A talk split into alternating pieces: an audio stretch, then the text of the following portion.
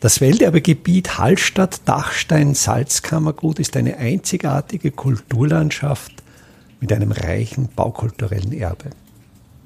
Mein Name ist Friedrich Idam und ich stelle Ihnen in jeder Episode einen neuen Aspekt unseres Welterbes vor.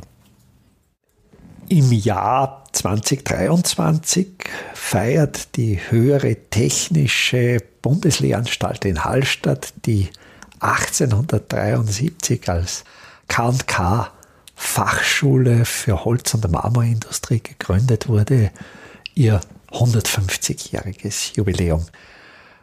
Ich bin gerade dabei, das Fotoarchiv der HTBLH Hallstatt zu sichten und bin dabei auf sehr interessante Fotos gestoßen.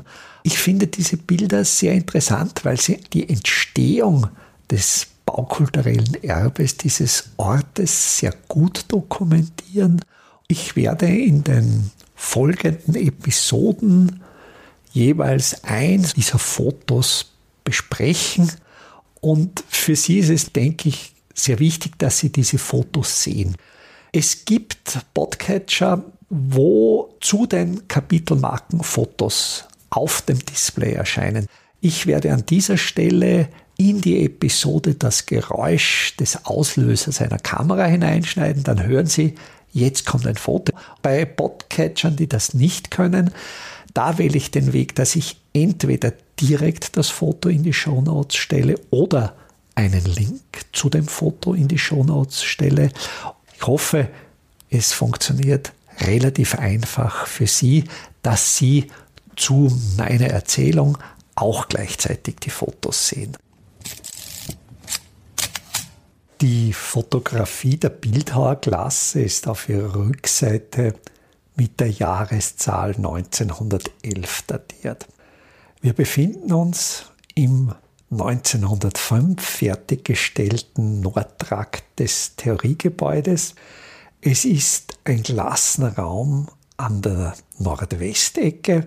Das lässt sich durch den Blick durch die drei großen Fenster erschließen. Da zeichnet sich im Hintergrund die Echernwand ab.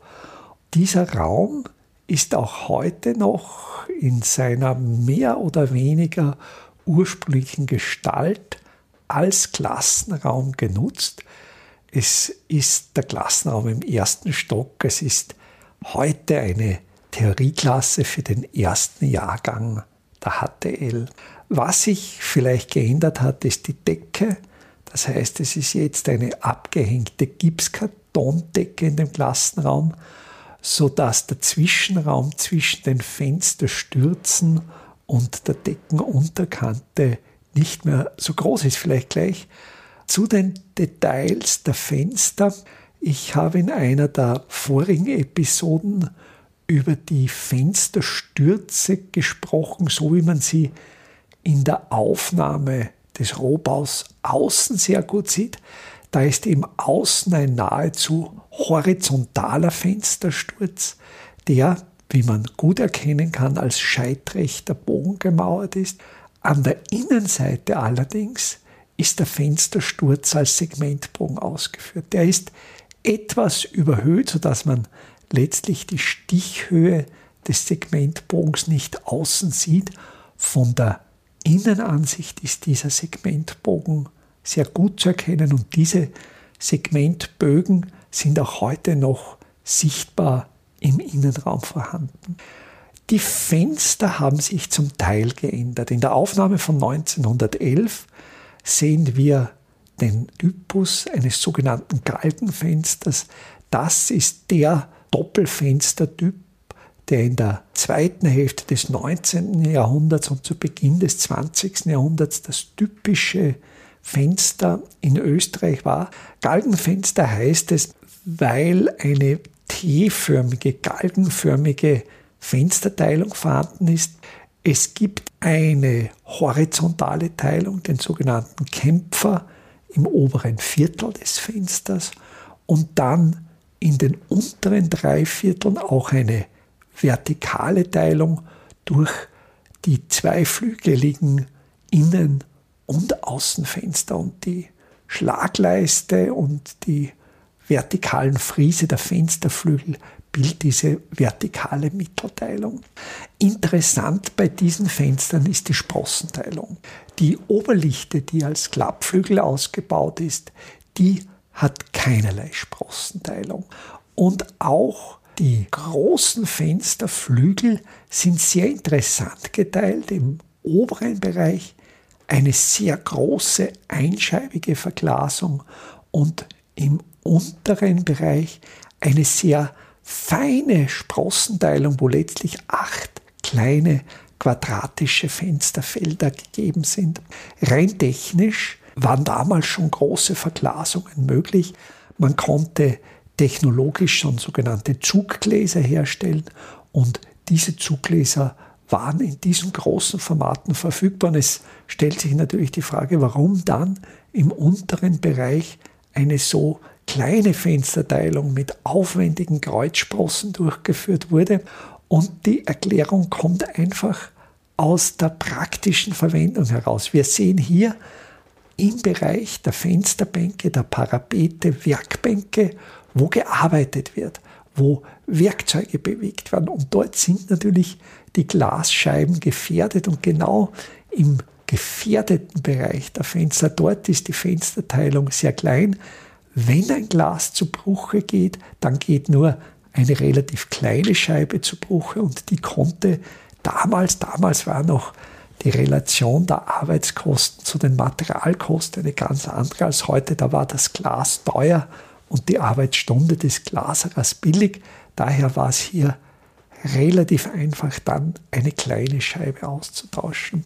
Diese Teilung, die aus der Verwendung, aus der ursprünglichen Verwendung dieser Räume als Werkstätte stammt, die ist auch heute noch in den Theorieklassen gegeben, aus einer Tradition aus. Allerdings ist bei den Fensterflügeln dann auch eine Sprossenteilung, also diese großen Fenster, diese großen Glasflächen der Ursprungszeit sind nicht mehr zu sehen. Aber jetzt wirklich gehen wir in die Bildhauerklasse hinein. Ich habe da persönlich einen sehr starken Bezug, weil ich selbst die Bildhauerklasse der damaligen Fachschule Hallstatt zwischen 1976 und 1980 besucht habe. Und wenn ich mir hier die Schüler anschaue, die 1911 diese Ausbildung durchmachen, sehe ich sehr, sehr viele Parallelen zu meiner Ausbildung, die dann 70 Jahre später stattgefunden hat. Die Schüler arbeiten alle nach Modellen. Das heißt, an jeder Werkbank sieht man einerseits ein Gipsmodell und dann das Werkstück in Holz in derselben Größe, in derselben Form, wo eben die Schüler vor allen Dingen das Kopieren lernen. Sie arbeiten mit Schnitzeisen, die sich in ihrer Form überhaupt nicht verändert haben. Sie arbeiten mit sogenannten Knüpfeln. Knüpfeln, das ist dieses Schlagwerkzeug, mit dem dann auf das Heft des Schnitzeisens geklopft werden kann. Auch da hat sich gar nichts verändert. Bei den Hobelbänken hat sich ein Detail verändert. Man sieht eben auf dieser Fotografie, auch diese Fotografie ist 9 mal 18 cm groß, ist auch wieder ein Abzug von einem Glas negativ, ein Kontaktabzug und auch hier wieder eine unglaublich gute, scharfe Auflösung, sodass man zum Beispiel bei den Hobelbänken, bei den Spindeln erkennt, also die Spindel, das ist jenes Werkzeug, wo man die Zange der Hobelbank hin und her bewegen kann und die sind offenkundig aus Holz. Das heißt, das sind noch Hobelbänke mit gedrechselten, mit hölzernen Gewinden, während heute bei den Hobelbänken stählerne Spindeln üblich sind.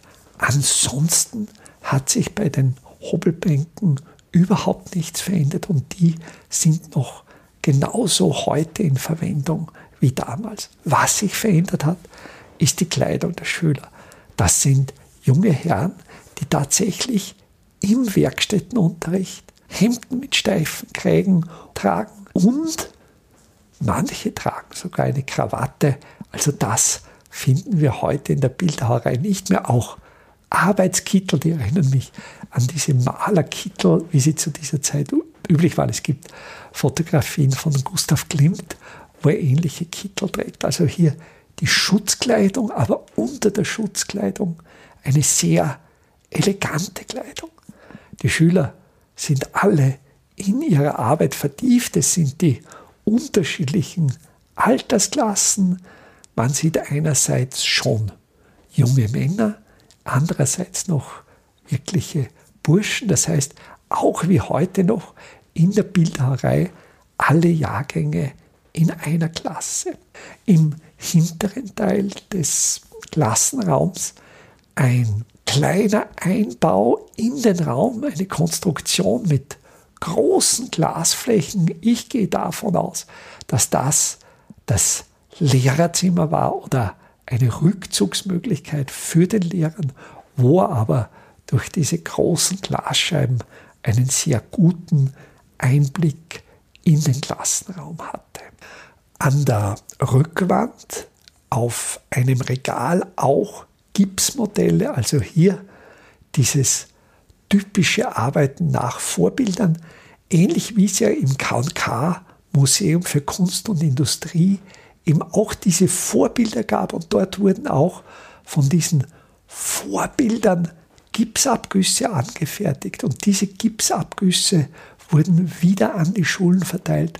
Und in den Schulen lernten dann die Schüler nach diesen Gipsabgüssen zu arbeiten. Man darf ja nicht vergessen, diese Ausbildungsstätte war ja nicht dazu gedacht, jetzt freischaffende Künstler auszubilden, sondern die Idee dieser gewerblichen Fachschulen bestand ja darin, die kunstgewerbliche Produktion in Österreich zu fördern, Österreich von Importen, die kamen damals vor allen Dingen aus Obitalien, solcher kunstgewerblicher Gegenstände unabhängig zu machen. Und da lernten die Schüler vor allen Dingen das Kopieren, die Serienproduktion.